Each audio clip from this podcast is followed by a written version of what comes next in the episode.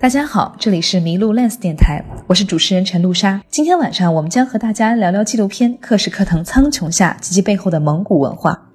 感谢《克什克腾苍穹下》的导演李伟和他的好朋友纪录片《万物生昆仑》和《冥王星上的蒙古人》的导演程黎明、蒙语明切利美格做客我们的直播间。本期访谈内容我们将分为三集发布。我们先介绍一下两位导演。一位是李伟导演，一位是千里美格，这是他的这个蒙古名字，他的中文名叫做程黎明。蒙古人呢，一般他的这个没有姓也没有名，他们的这个姓跟名呢，都是就是在大自然里边取得灵感，所以程呢是成吉思汗亲属的亲戚的意思。这个一会儿嗯。程导也会跟大家解释一下为什么他姓程。黎明的话呢，也就是切列美格的意思，也就是出生的太阳，这个还是非常有意境的。然后李伟老师应该是汉族人对吧？出生在呼呃呼和浩特，但是呢，咱们今天说的这个克什克腾苍穹下，也是李伟老师对自己家乡的一个致敬，就是对这片草原是爱之深切，所以决定回到了这片草原，来呃真实的去记录了它长达六年的时间。所以，像刚刚这个，我也问程导演，就是说，呃，因为他毕竟是一个内蒙古人嘛，就是他对自己的身份认同，呃，包括他的这个成长的环境，他希望去保留这样的一个身份。那您像您作为一个汉人，呃，成长在呼和浩特，呃，然后就是去寻找这样的一个，嗯，真正的属于蒙古人的一个根基的东西，对您来说是有一些。呃，身份上会有一些不适吗？或者是说，您觉得那个东西就是内蒙古人的这个蒙古族的这个一个一个历史传统，对您来说意味着什么？嗯，实际上就是我的成长就是在初中、高中，然后都在呼和浩特。然后呼和浩特是一个北方的城市，你在城市里头可能这种这种蒙古族文化或者是这种牧区的东西，你可能感觉不到特别的多。然后上大学来北京上北京广播学院，我觉得刚好是两代人，因为是北广人，因为是现在的中传，那当然还是叫广院人。对对对，您接着说，不好意思打断。然后实际上我回到牧区，就是我去拍草原，还是我拍纪录片。它都是相当于给我，我是我不熟悉的环境，给我打开了另外一扇门，而且我挺喜欢这种，我很高兴我可以发现一个一个这么一个民族学和人类学的这么一个一个视野，而且面对的这个题材又是一个很很宏大的题材，我我觉得我在身份上我倒没有什么这种。因为可能我是汉族吧，我当时总想的蛮明白的。我可能是一个对对自己熟悉的环、自己不熟悉的环境的一个在观察，或者是是这样的。嗯，那包括您每一次回去的话，会相当于有一种呃，就是反而会更宁静嘛？就相当于我是在，因为您也是一个非常就是呃性子也不会特别着急，然后也很平静的人。那在就是每一次回去，会不会真的是有一种像？回到了母亲怀抱这种感觉呢？嗯，反正是我回呼和浩特，我都特别特别自在，特别踏实。而且，但是北京这种生活又是又又是现实，我又又无法逃离，因为我的家在这儿。然后我现在两个小孩，工作也在北京。但是我回到呼和浩特，我觉得特别放松，因为那儿都很熟悉，是你成长的过程。嗯，我觉得现在中国可能很多人都都面临着这种要面对这种现实啊，或者是跟就出生地的这种迥异的不同啊。对，我觉得可能每个中国人可能都有这种，因为中国就是一个正在发生巨变的一个国家。那是，那像成岛有这样的不适感吗？我，嗯，嗯。我我好像反而在北京会更舒服一些，对，是吗？对对，为什么呢？然后因为呃，从小我是在那个就是呃中中文的那个就是普通普通的那种学校长大的，所以语言上我可能就是我蒙语不是很不是就是讲蒙语很差，呃，但是我听听力很听力是没有问题的。所以我知道我们家那边都是讲两套系统，我对我父母讲汉语，他们对我讲蒙语。然后，呃，我要是去了草原上的话，可能他们觉得呃我可能好像有些东西听不懂啊，所以不会教给我一些特别重要的一些任务，假如说去放羊啊，或者赶赶牛什么的。我要是去了草原，就是最第一责任就是骑个牦牛去捡去捡牛粪，对，所以。呃，当然，这个经历也挺有意思的。我觉得这是，嗯，就是一个你城市化过程中，嗯，不可避免的一个过程嘛。对，我觉得那个反而出来读书的话，我可能因为从小我们还有一个背景是我们是电视媒体下长大的人嘛，所以我从小我家电视跟我同岁，所以我是在电视下长大，对，所以这个国家的呃理念呀、文化呀，还有那个叫什么疆土呀什么的。这个我都是有很深刻的影响和认同的，所以，呃，我我不觉得我到了哪会觉得疏离啊，对我反而觉得我离开我那个家乡，会让我觉得那个，嗯，可能有有一个新的机会去认识他，对，因为以前可能觉得，呃，就是那样子，也懒得去理他，但是现在会反过来发现，哇，那原来是一块瑰宝，就是我还是得仔细的去认真的去了解和发现它，然后才会把。呃，这个历史上散落的各种不同的一些有意思的点，给它连起来，这样会很好玩。对，而且我认为，嗯，大家既然生活在一个空间下，那个民族就没有那么明显的一个符号了，对那只是个符号嘛，只是个符号。如果我们大家都讲普通话，那那这个国家就不不在于有什么各种奇怪的问题了。对。你父母会偶尔会有一些遗憾了，就是对你这个蒙语没有说的特别溜的这事。哦，会有。要要我要是能够特别顺顺畅的沟通的话，我可能会有更多的嗯更多的机会去去了解这个民族的一些东西吧。要不然我现在也得那个从头开始学习蒙语，然后去翻一些历史文献，因为我现在有个。大的点是想去去学习一些呃蒙古的一些知识吧，但有一点就是呃蒙语的文件我可能看不懂啊，反而我能看懂汉语的以及那个英语，我可以大概了解一下。对啊，嗯，所以所以稍微有一些遗憾。对，因为你就相当于就是在扮演一个对于你的民族来说是一个桥的角色嘛。因为确实就是你像媒体对于就是媒介这个东西对于你成长的影响，以及它就是，但又没有大到说会影响到你整个村庄，就这个是一个很可喜的事情。因为呃，包括您二位在拍摄的时候，可能也发现城市化让这个很多的地方已经越来越相似，就是你想要去找到不同，以及你想要放大这些不同，是一个特别难的过程。嗯嗯。对，所以我觉得其实是一个很很很庆幸的事情，就是它的影响力还没有大到说它改变你的村庄。嗯，是，但我其实我从这里面可以看到的一点，其实汉族人可能应该有的遗憾要比蒙古人要多一些吧，因为你看，你你汉族人现在可能比较强调自己的身份地位的，像我们知道的客家人，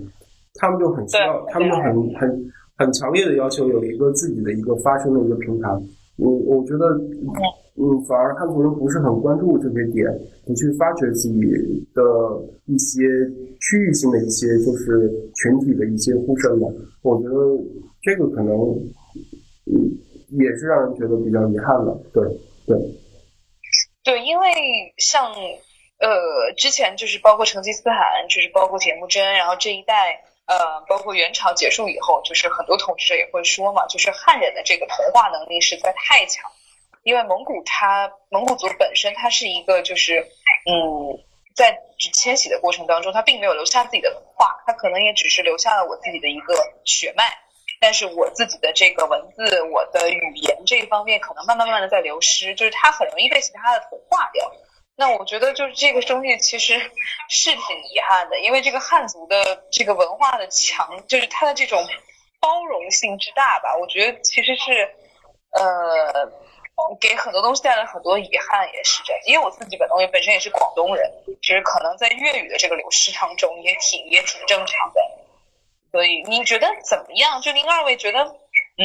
怎么样去更好的把这种不同性留下来呢？而不至于说是我可能我的下一代，比如说像成长你的孩子的话，可能已经完全不会说蒙语了，就甚至是说我都不，就是我并不不并不是很介意，就是说我要去读一个蒙古的书，或是我要去牧场上跟当地的牧羊人有沟通。不会的，因为我我是前车之鉴，所以我会让我的后代不光要懂蒙语，可能还要去懂一些藏语，还要懂一些汉语，还要再学一些阿拉伯语。因为我现在发现，要了解蒙古民这个民族，它周边的那些各个民族都对它有一个记录。你要真的要研究研究它的话，那你还是要提高自己的能力，让自己更加的去，就是更开阔的去了解一些东西。呃。就是这样的一个状态，对，对。李李导，您怎么看李老师？嗯，对我而言，我觉得就是这这都是蛮新的。然后我我对我我是逐渐就是从拍摄内蒙古开始，然后对新疆、西藏都开始感兴趣。我我是我觉得可能这种边疆的或民族的东西可能。可能是我可能终身的一个一个方向吧，无论是平面摄影还是纪录片的一个方向。嗯，它可能是比较小众，或者是不在汉族的一个一个主流的一个视野之内或话语之内。但是我觉得从从这种学术研究啊，或者是这种这种，我觉得它还是很重要的哈。嗯。那您觉得就是现在的这种嗯流失吧？我觉得可能就是您对这种未来的期待吧。就是您不光是从个人的一个纪录片的一个角度去把这种不同去告诉传播给更多的人，更多的是您觉得还有一些什么样的方式，我们真的去保存这种不同呢？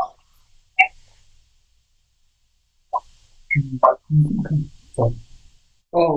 我可能觉得，那我先说，我觉得。就一个一个问题，你接不接受它？你接受它，那你就去跟着主流一块儿跑，因为主流能给你带来的好处会更多嘛。假如说工作机会呀，或者是更多的一些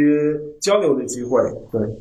就是要不要接受它？你接受它的同时，你看你有没有能力兼顾其他的东西？如果可以的话，那是没有问题的，对吧？就是对一个人来说的话，你不是什么问题了。你只是在于你到底有没有理解到他，有没有想到这件事儿。你如果没有想到，那就永远都不会去想这件事儿，因为可能他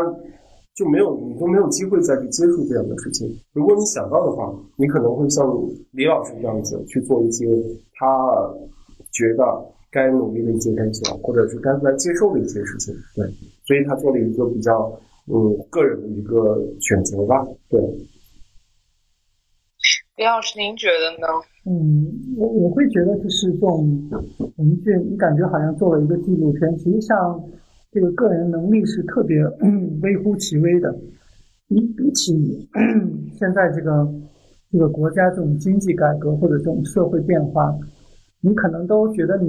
你的力量太微弱了。你可能都会发现这个地方我可能都没来得及拍，然后两年以后已经面目全非了。嗯。嗯，有时候我会想，真的是，我觉得年轻人或者是这种去做纪录片，或者是去去深入的拍摄照片这样的人，我觉得还是太少太少了。因为中国地域这么广，然后这种独特的东西又有这么多，我我会觉得有有点遗憾，真的是有点遗憾。至少它需要被记录下来。对。我们之前插一句啊，我们之前有做一次活动的时候，我见到一个美国的一个呃，然后就见到一个美国美国人，然后他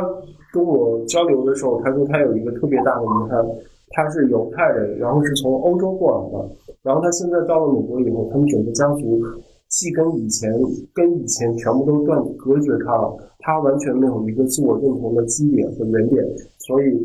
他到了中国以后，他发现。啊，中国人还是很幸福的，对，起码他可能还来得及可以做一些事情。像美国这种已经完全已经就是统一价值价值观化的呃状态下的话，他已经没有办法再去补救，所以他觉得特别遗憾。对，嗯，对我我觉得您说这个就是根的这个这个概念还是挺好的，因为怎么说呢？就说现在太多的人他已经。就尤其是年轻人，他并不是特别的介意，就是说我接受到的这个东西，它到底是不是嗯属于我这一脉的。嗯，当然他也有，他更有一种有有一种自省。如果说你真的有这个意识的话，我觉得自我意识的话，你能能说，嗯，我这个东西是我这一脉下来的，我这一只有我只有我这一脉独有的。我觉得可能中国人更需要的是这种自我认识，就自我认同。但是就是说，他可能对于就是这种根基，包括。呃，包括就很多小青年，他可能这个旅行的过程当中，可能更多是吃喝玩乐，然后买买买，这个是一个所谓的主流吧。但就是说，大家到底就是对自我的一个认知这个东西，我觉得非常难实现。我觉得挺难实现，因为这个可能更多的情况下，在这个社会上面是一种奢侈。对对，哎，其实。就是我，就是我，我也特别希望，就是自己作为一个就小小的一个纪录片导演，也在寻求转行的就转型的这么一个过程当中，可能我也在思考，就是说什么东西对于我来说是最合适的，以及什么东西真的是我独有的，而别人没有。我觉得可能那个犹太的那个导演在，就是那个犹太的这位观众看到你的这个纪录片以后，他当时可能也是觉得说，你你幸福就幸福在于说，还有这么一块土地，就是它既没有被呃。战争切断，他也没有因为就是呃这个战争因为逃难而就是被迫中断这样，我觉得还是挺挺挺不一样的。是，但是这个这个刚好都被您说中了，这个地方被战争切断了，也也因为战争而逃难，然后恰恰因为建国以后，他们才有机会回到原来的地方，然后现在才开始休养生息，对。哦，是哦，就所以所以您的族人是建国之后又回去了家乡原来的地方，对吧？对对对，因为他们有四散四散而而逃，有的去了印度，有的去了美国，有的去了新疆，有的去了西藏，有的去了甘肃，有的去了内蒙，然后最后解放以后，那个他们。十分的想念家乡吧，然后心，然后最后大家就，那时候也没有什么叫什么，就是像我们现在所谓的微信啊，大家寒假说我们回家吧，大家都是慢慢的几年几大概十年左右的状态，就从各个地方就迁回去，然后回到自己的地方，然后开始又开始休养生息，然后开始繁衍，然后子孙开始冒繁茂起来了，是这样的一个状态，对。呃，哎，那他们这种这么想要归家的心情是，呃，是一种什么样的状态？就说为为什么他们会这么想要回来呢？因为，嗯，且看我的芯片儿，冥王星上的蒙古人。好的，叫做冥王星。对，我可以打个广告，我做了一，我正在做我的那个芯片，就是，呃，搞了一段我们家那边的口述史，就是讲这一段历史啊，对。冥王星上的蒙古人，对对，为什么叫冥王星？对，为什么叫冥王星呢？冥王星代表过去嘛，对啊。然后冥王星也是最新从九大行星里面被剔除掉的那一颗明那一颗星星嘛。然后对于我来说的话，我们那个部落，它在对于蒙古整个蒙古这个概念来说的话，它已经非常弱化了，甚至很多地方都不知道有这样一群人存在。另外，它又保留了很好的一个蒙古的一个传统。嗯，所以我觉得冥王星它具有某种寓意。对于过去的蒙古人来说的话，呃，同时首先它是跟过去有关，另外一个它是容易被人遗忘的，对。但是它是去，它就算是被去除了、剔除出九大行星之外，它还是依然存在于太阳系里的一个真实的存在。所以我就想起一个名字叫做冥王星上的蒙古人，他们现在还存在着，所以他们还在还想再讲一些事情，所以我就做了一个这样的个口述史的东西正在做。对，什么时候能出来呢？今年吧。今年啊，好的，今年还有大概六，那现在是好的，今年还有六七个月左右，没问题，没问题。因为前期采访已经结束了，对，拍摄就是当时活下的老老人的，就是就是亲历者，就是那些难民亲历者，呃，能只要在世的我都拍了，对。然后现在也有个别老人已经去世了，所以现在比较后悔的是还没有更多的时间去拍摄他们对的日常生活。期待期待，林老师，您这边有什么新做的打算吗？嗯，或者是照片的这个新的一些发表？